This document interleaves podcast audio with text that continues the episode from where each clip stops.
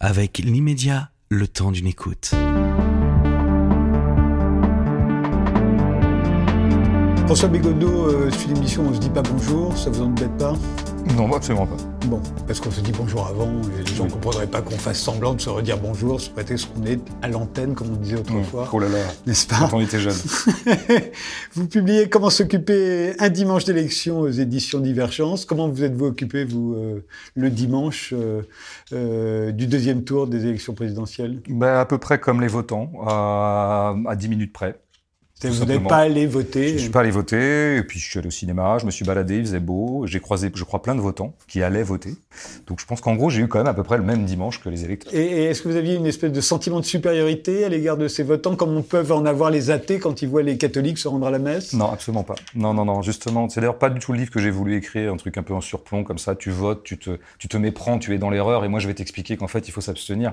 Euh, j'ai voulu défendre, euh, non pas la position de l'abstention, mais ma perplexité devant l'élection pas la même chose.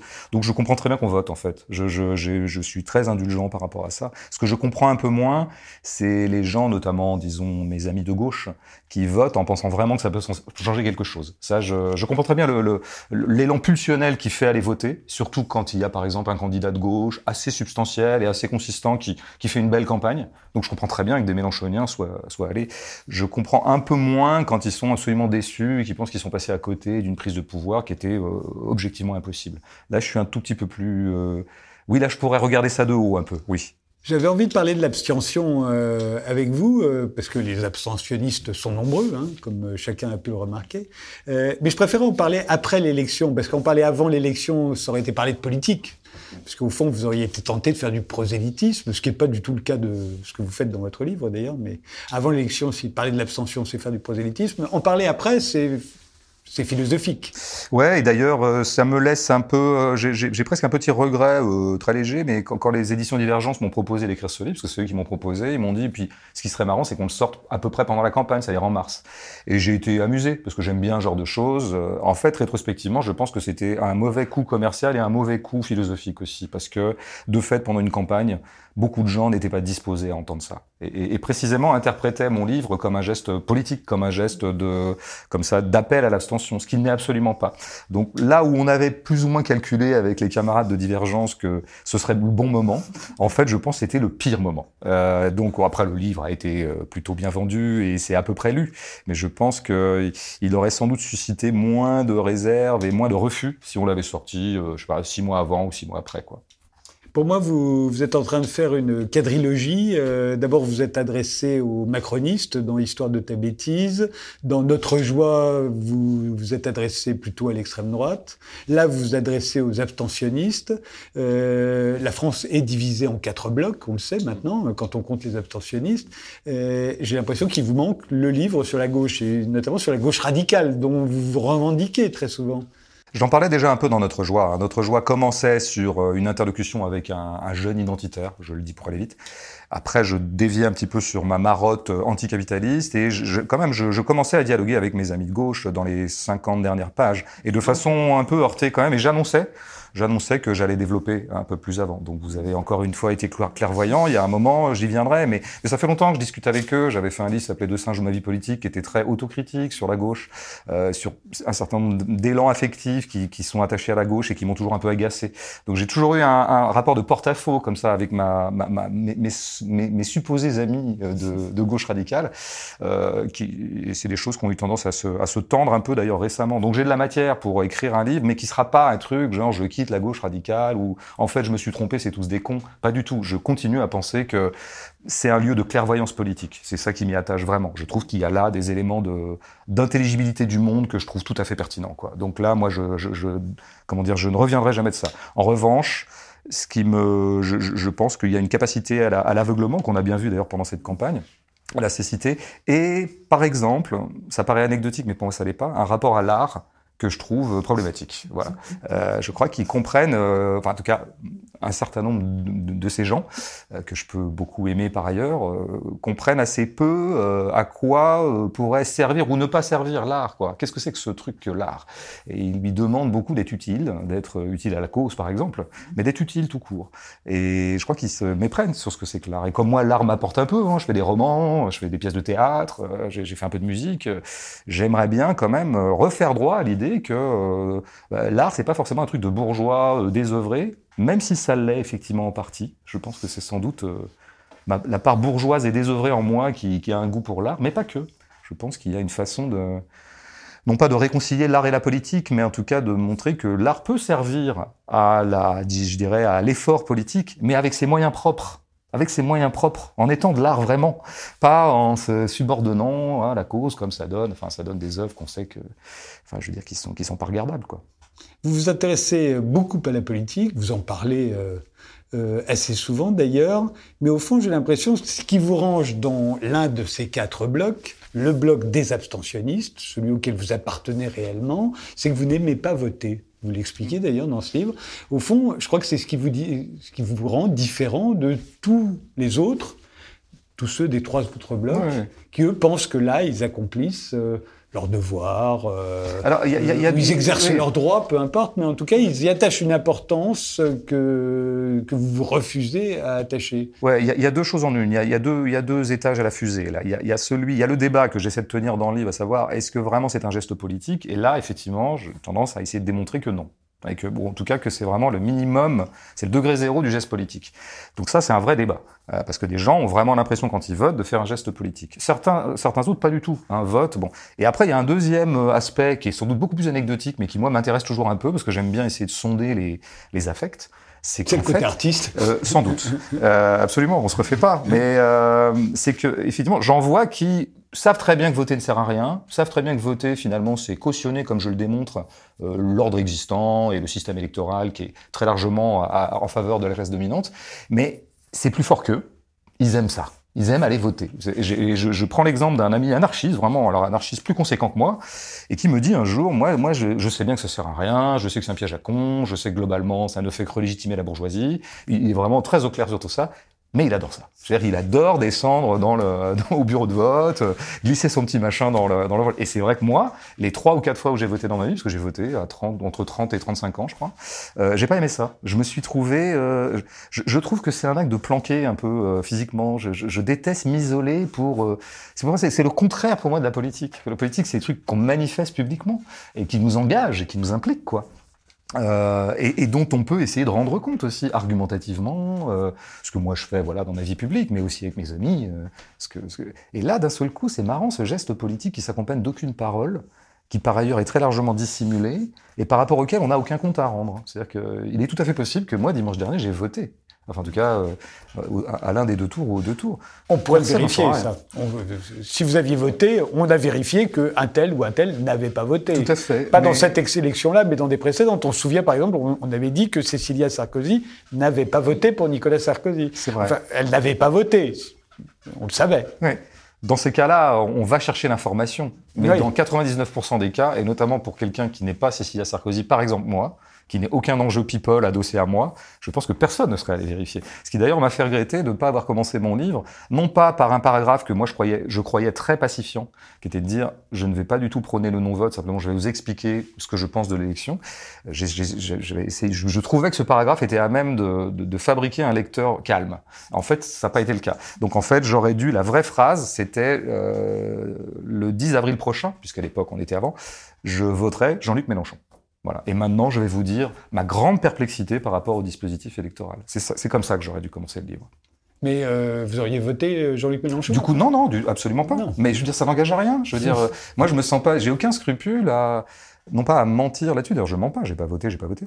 Mais euh, en l'occurrence, je n'aurais pas eu scrupule à dire ça. Parce Mais que, vous, avez, vous le dites aussi, vous avez l'abstention molle. Oui. Vous pourriez, au fond, aller voter Mélenchon. Oui. Tout à fait. J'aurais très bien pu, euh, comme ça, émoustillé par euh, l'emportement, l'emballement qui s'est créé autour de l'Union populaire, qui par ailleurs était un emballement plutôt euh, assez beau à voir. Que les quartiers populaires aient voté, se soient vraiment déplacés plus massivement que d'habitude pour aller voter Mélenchon, Ça, je trouve que ça, c'est des petits signes intéressants sur la vraie politique. Euh, donc, il y a des choses qui me plaisent. le fait que les dom-tom euh, se soient mobilisés et voté massivement Marine Le Pen, est-ce que c'est un signe intéressant de la vie politique? Ben, Sans doute. C'est même... Mais après, c'est d'autant plus troublant que les mêmes avaient voté Mélenchon au premier tour. Enfin, c'est peut-être pas exactement les mêmes, mais on a à peu près les mêmes chiffres. C'est très étonnant. Donc là, je pense qu'on est dans une bah, zone. C'était du tout sauf Macron. sans doute. Oui. Ah bah, c'est vrai que moi, j'ai assez peu de. J'ai une grande perplexité sur les gens, sans aller chercher les dom-tom, euh, qui, ayant voté Mélenchon au premier tour, votent Marine au deuxième. Je, je leur en veux pas je fais pas de procès moraux, c'est pas mon truc, comme on sait. Euh, on vote ce qu'on veut, et puis voilà, pour moi, là, je peux pas dire que le vote est un non-geste et, le condamner moralement, ça serait contradictoire. Euh, en revanche, là, je pense que quelqu'un qui vote Mélenchon au premier, Le Pen au deuxième, ne fait que documenter sa propre confusion quand même. Là, et là, je pense que de cette confusion, il n'y a rien à tirer politiquement. Ceux qui pourraient vous dire aujourd'hui, qui sans doute vous disent que si vous n'avez pas voté euh, dimanche dernier, c'est que vous avez voté en fait Marine Le Pen, vous leur répondez quoi? Eh ben, ils pensent qu'ils veulent. Je veux dire, euh, qu'est-ce que vous voulez que je leur réponde?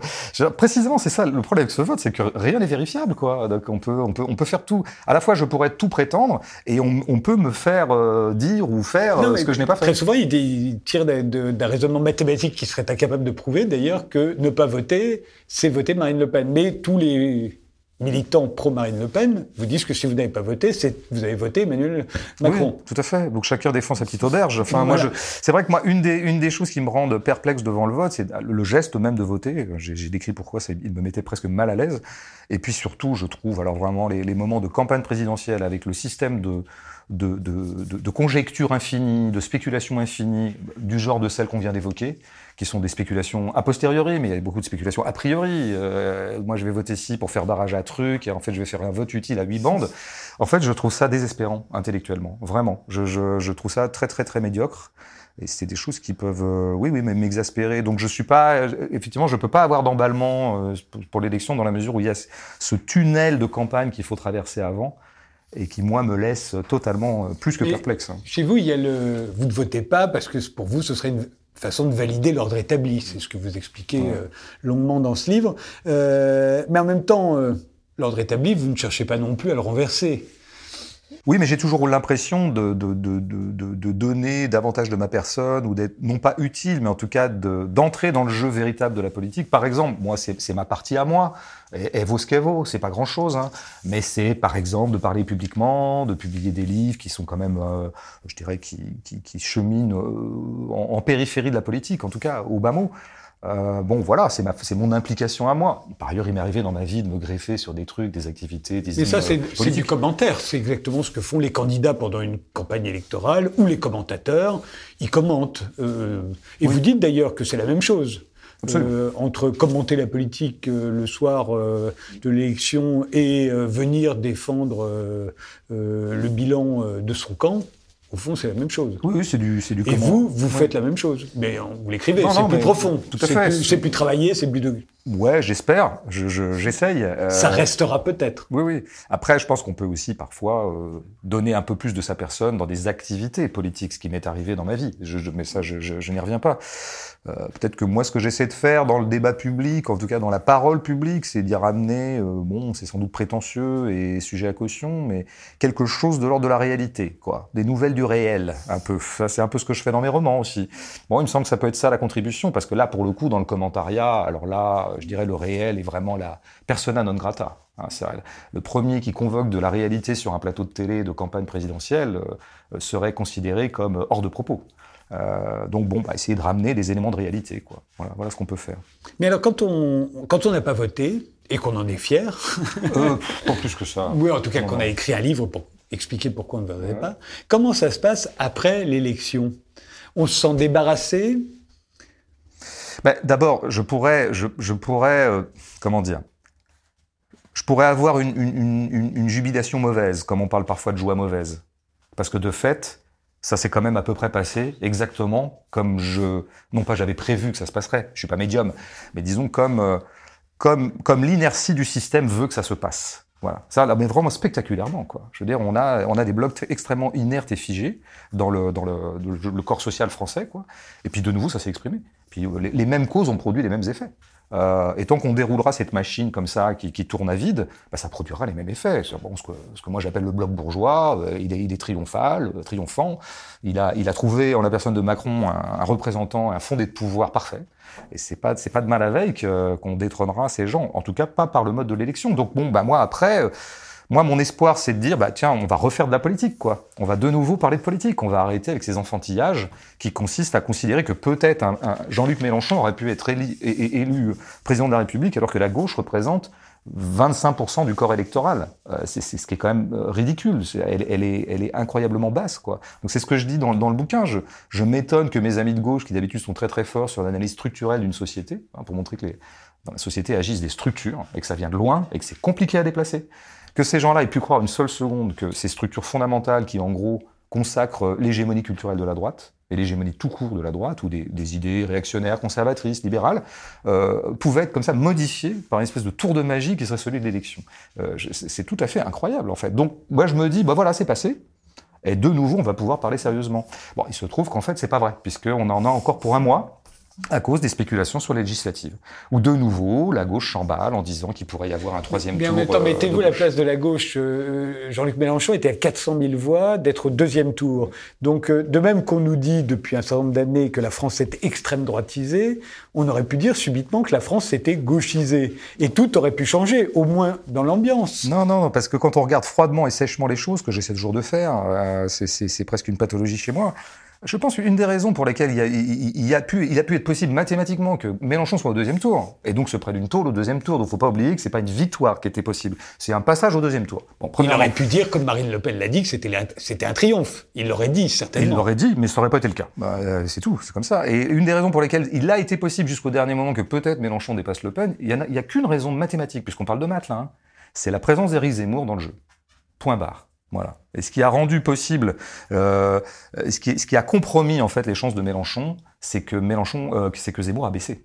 Parce qu'avec un Zemmour à 15, on avait une Marine à 18. Je, je voilà, je fais, je fais les petits calculs que je déteste, hein, mais c'était le cas. Et du coup, à Mélenchon à 22 passe. Voilà, donc euh, moi j'aime bien dire ça aux, gens qui se sont emballés pour Mélenchon. N'oubliez jamais que votre seule chance est venue du fait qu'il y avait une candidature Zemmour. Bah, ce qui casse un peu l'ambiance et me vaut un peu d'inimitié, mais, mais pourtant c'est vrai. Donc, euh, et, en admettant que Mélenchon passe au deuxième, évidemment qu'il se fait absolument mais laminer par le bloc bourgeois. Car là, on aurait, on aurait vu rejaillir la passion la passion viscérale du bloc bourgeois qui est l'anticommunisme. Hein, je veux dire, euh, et qui se réveille dès que Mélenchon fait plus de 15. Euh, alors, s'il passe au deuxième tour, j'en parle même pas. Évidemment qu'il aurait perdu et se poserait après une autre question qui est pour moi plus fondamentale et plus sérieuse, plus structurelle. C'est, admettons, alors vraiment sur, sur 12 malentendus et, sur une espèce de hold-up mathématique que Mélenchon soit élu dans une France très largement à droite, dans une France très largement en, en voie de conversion radicale au néolibéralisme. Mais c'est une catastrophe ce qui se passe après. Et ça, et ça je pense que euh, ça aurait créé bien des dommages psychologiques du, du, côté de la gauche. En fait, il serait arrivé ce qui y est compris arrivé. s'il devenait Premier ministre, comme il l'espère, après à l'issue des législatives. On peut toujours espérer, ça, ça n'aura pas lieu, je peux le dire. Ça, c'est clair et net. Les, les forces sont pas euh, adéquates pour ça. Puis c'est méconnaître les emballements électoraux qu'on connaît bien, pourtant qui sont, qui sont documentés. On sait très très bien que quand un président est élu, deux mois après, il y a des législatives, elles sont très largement en faveur du camp du président. Un mois avant, un mois après, parce que deux mois, ce serait pas sûr. oui, un mois a fortiori, on va dire. Euh, mais oui, non, je pense qu'un Mélenchon au pouvoir, au Premier ministre ou euh, président, ça donne, il, aura, il aurait un devenir de Tsipras qui est un, un, épisode grec qui a créé beaucoup de dommages, d'abord pour les Grecs eux-mêmes, et qui a créé une grande, grande dépression du côté des forces de gauche grecques parce que c'était très compliqué de voir à quel point ils avaient été au bord d'imposer quelque chose à l'Europe, une certaine souveraineté, une certaine autonomie, et, et, et la, la, réplique, comme on sait, européenne a été particulièrement brutale, vraiment brutale. Que, bon, ils ont, ils ont fait ce que ce qu'il était prévisible qu'ils fassent, et ça a créé vraiment une grande déflagration. Vous ne pouvez pas les... créer une rupture quand vous êtes très endetté. Essayez d'aller dire à votre banquier si vous, lui devez beaucoup d'argent, bah non, décidément, j'ai bien réfléchi, je ne rembourserai pas. c'est pas possible. Et, en, en, général, à cet argument, les gens de gauche disent oui, mais la France, c'est pas la Grèce. Donc on est endetté, euh, on est effectivement sous tutelle de la BCE et d'un certain nombre de, disons, d'institutions européennes, mais on est quand même la France, quoi. Donc attention, quoi.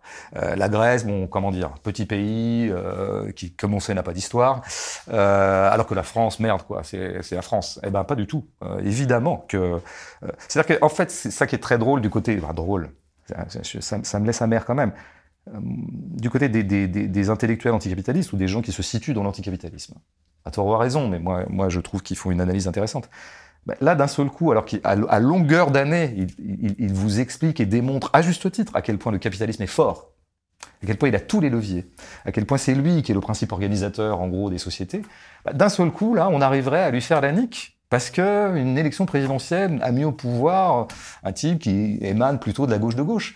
Mais c'est tout à fait se déjuger par rapport à, à ce qu'on dispose en général comme analyse. C'est ça que je dis dans le livre, c'est que la gauche, pour moi, ce qui, ce qui la rend très précieuse, c'est qu'elle elle, elle pratique la, la, pensée structurelle, l'analyse des structures. Elle, elle, pratique la pensée sociale aussi, c'est-à-dire essayer de voir toujours comment ça se passe dans une société, quoi. Euh, indépendamment des idées, indépendamment de toutes toute choses qui sont superficielles. Et là, d'un seul coup, en fait, ces gens-là deviennent idéalistes. Ils pensent qu'il y a comme ça une puissance effective des idées. Des idées de Mélenchon ont été mises au pouvoir, et donc les idées de Mélenchon et de l'Union populaire vont réussir, d'un seul coup, à contrecarrer la puissance matérielle du capitalisme. Mais c'est d'une naïveté euh, incroyable, en fait. C'est très contradictoire. Dans, dans la puissance matérielle du capitalisme, il y a aussi la puissance des consommateurs. Parce qu'il ne faut jamais oublier que le capitalisme euh, est étroitement dépendant des consommateurs. Les consommateurs euh, seraient peut-être aussi euh, en difficulté avec Mélenchon. Après, ça, ça nous emmènera dans un, un, débat de fond, mais bon, le, un des paris, disons, de, de, de, de disons, de la famille euh, intellectuelle que j'apprécie, c'est de considérer que le consommateur est une fabrication du capitalisme. C'est une fabrication. Euh, donc euh, détricoter euh, les éléments du capitalisme, vous détricotez la consommation aussi. Peut-être pas complètement, bien sûr, ça va être compliqué de s'en guérir. Bah, J'entends bien, je sais bien que tout ça est difficile. Mais n'oublions pas quand même qu'il y a 25 ans, nous n'avions pas de portable, et vous comme moi n'avions pas des, tremblements, nous n'avions pas un besoin intime et viscéral d'avoir un portable. Donc c'est bien qu'il y a des marchands qui ont conçu un portable, d'abord des, des, scientifiques qui se sont alliés avec des marchands, lesquels marchands on se sont dit tiens ça peut marcher comme produit et ça a marché, mais ils n'ont pas répondu à un besoin. On est bien d'accord. C'est comme si vous n'avions pas besoin de portable. On n'avait pas besoin de voiture. J'entends bien, j'entends bien. On avait besoin de rien, au fond. Mais ça, ça prouve bien. Non, mais c'est toujours bien de le rappeler quand même pour dire qu'il n'y avait pas, il y a pas, il y a pas, comment dire, dans la nature humaine, une demande de voiture. C'est quand même pas mal de le dire. Il y a dans la nature humaine un, un besoin de se déplacer comme il y a un besoin de communiquer. Et ce besoin de communiquer, le portable y a parfaitement répondu. Mais oui, enfin, mais c'est pas le capitalisme, c'est l'idée du portable. Vous aurez remarqué que pendant quelques millions d'années, ce besoin censément viscéral de l'homme de communiquer, ce qui serait quand même euh, discutable. Hein. Moi, la, la, nature humaine, je me méfie toujours. Ah, c'est tout à fait passé de portable. Bon, donc je dis pas qu qu que, que, ça sera compliqué de s'en passer. Les signaux de fumée, les choses comme non, ça. Non, non, non, mais ne caricontons pas les. mais, mais, vous dites par exemple la voiture, mais là, encore une fois, on est parti sur un débat de 8 heures. On pas le temps. Je pense qu'on n'a pas le temps. Mais vous dites la voiture, quand même, c'est le besoin de se déplacer. Mais pendant longtemps, les gens se sont pas déplacés, ils en avaient pas un besoin impérieux. Bon, après, la voiture l'a permis, mais comme le dit très bien Ivan Illich, euh, c'est presque la voiture qui crée l'envie de déplacement. C'est qui crée le. C'est parce que j'ai un outil qui me permet de me déplacer que d'un seul coup je me déplace. Euh, après, il faudrait peut-être aussi réfléchir à une société, c'est intéressant, hein, où on aurait beaucoup moins besoin de déplacements impérieux. Par exemple, effectivement, il y a des gens qui habitent à 50 bornes de leur euh, lieu de travail. Ils ont besoin de la bagnole. Mais est-ce qu'on pourrait pas penser une société où les gens n'habitent plus à 50 bornes de leur lieu de travail? Enfin, il y a des choses à penser quand même dans tout ça. Et on peut pas se contenter de dire, euh, bon, de toute façon, on n'en sortira jamais. Les gens veulent des portables, hein. les gens veulent des téléphones, les gens veulent, euh, des, applications. Je, pense que... Ou alors, dans ce cas-là, il faut conclure à un pessimisme politique absolu. Et moi, je veux bien, hein on peut tous rentrer chez nous et dire bon, de toute façon, on est rentré dans un dans une ère, dans un âge de la consommation comme il y a eu un âge de pierre. Et dans ce cas-là, effectivement, il n'y a aucun horizon politique possible. Pour revenir à l'abstention, bien que ce soit un peu la même chose, euh, j'ai l'impression, moi, que, et vous y répondez un peu dans votre livre, j'ai l'impression que ce qui anime beaucoup d'abstentionnistes, surtout parmi les plus orgueilleux, et j'imagine que vous en faites partie, c'est qu'ils refusent de donner leur voix à un autre.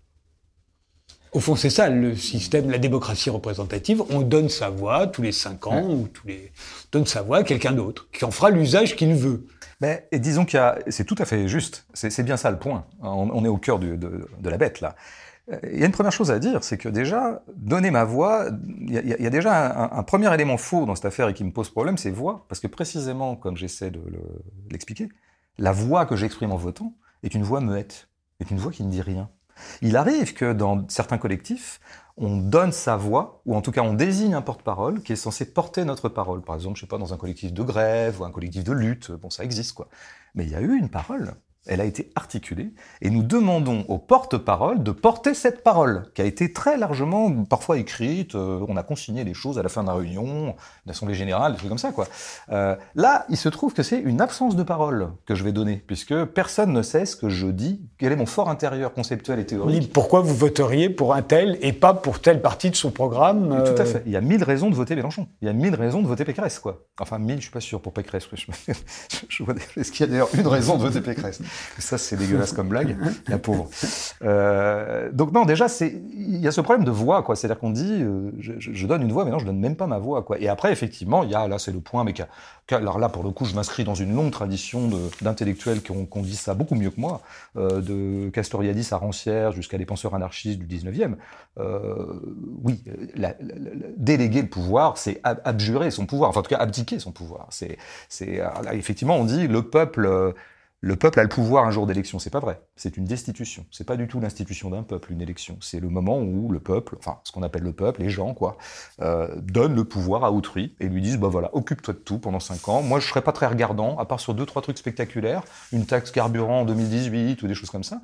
Mais le reste du temps, tu pourras faire les choses à peu près euh, comme tu l'entends. Ce qui se passe. Euh, donc, c'est une destitution. Donc oui, c'est vrai que j'ai un peu de mal, moi, à, non pas encore une fois, à confier quelque chose à autrui, parce que ça, je pense qu'on en a toujours besoin en politique. Toujours. Il faut toujours désigner des gens qui vont faire les choses un peu à votre place.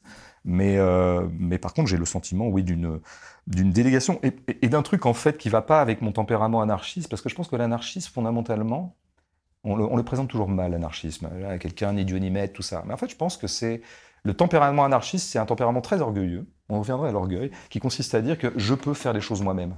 Nous pouvons nous-mêmes nous organiser. Nous ne déléguons pas. Or, je pense que dans l'élection, le spectacle qu'offre une élection, c'est le spectacle d'un peuple qui dit Moi, je ne saurais pas faire. Il y a quand même des gens qui savent faire. Il y a quand même des gens dont c'est un peu le métier. Et puis, bah, les gens, ils ont beau être anti-énarques, tout ça, hein, très, voilà, toujours remonter contre les technos, contre.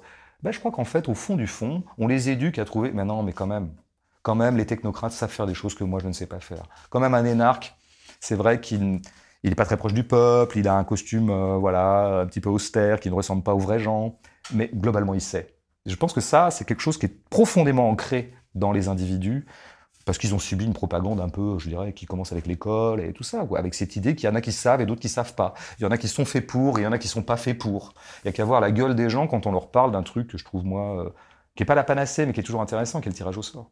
Ça, il faut faire le test dans tous les dîners. Hein faites le test de tiens, mais si on désignait nos, gouvernants par tirage au sort. Mais il y a toujours tout un tas de remarques, il y a des gens qui crient, des gens qui quittent la table, mais il y a des gens qui disent, mais moi j'aimerais pas être tiré au sort, parce que je ne saurais pas. Et c'est vrai que l'anarchiste, je, fondamentalement, dit, moi je saurais. Il n'y a pas de raison que je sache pas. Il n'y a pas de raison que je sache moins qu'Emmanuel Macron. quand même. C'est le comble de l'orgueil. euh, en tout cas, je pense que je lisais récemment un texte d'Élisée Reclus, hein, qui est un anarchiste du 19e que j'aime beaucoup, et, il insiste beaucoup dans le fait que l'anarchisme est un individualisme. Eh ben, c'est vrai. Euh, en tout cas, c'est, euh, je pense, les individus anarchistes ont sans doute une haute idée de leur capacité à eux. Ben oui, il faut le dire. Et en tout cas, moi, j'ai une haute idée de la capacité des gens, en général, de n'importe qui, dirait Rancière, à, à, prendre en charge son propre destin social, quoi. Je veux dire, euh, en tout cas, pas, pas moins que euh, les ministres euh, dont on nous affuble et tout un tas d'autres gens, quoi. Je veux dire, mais ça, je pense qu'effectivement, c'est des structurations de la société qui sont très profondes, quoi, puisque est éduqué à considérer que il y a des gens qui savent mieux que nous. Et ça, je pense que c'est vraiment le point central qui fait qu'après, ça se transforme en élection où des gens, effectivement, peuvent très, très, euh, euh, en, toute, euh, en toute décontraction et sérénité, aller décréter que toi, tu vas t'occuper de moi. Mais qu'est-ce que c'est que ça? Qu'est-ce que c'est que cette idée que des gens s'occuperaient de moi? Enfin, Eh bien, c'est une bonne chute. je sais pas.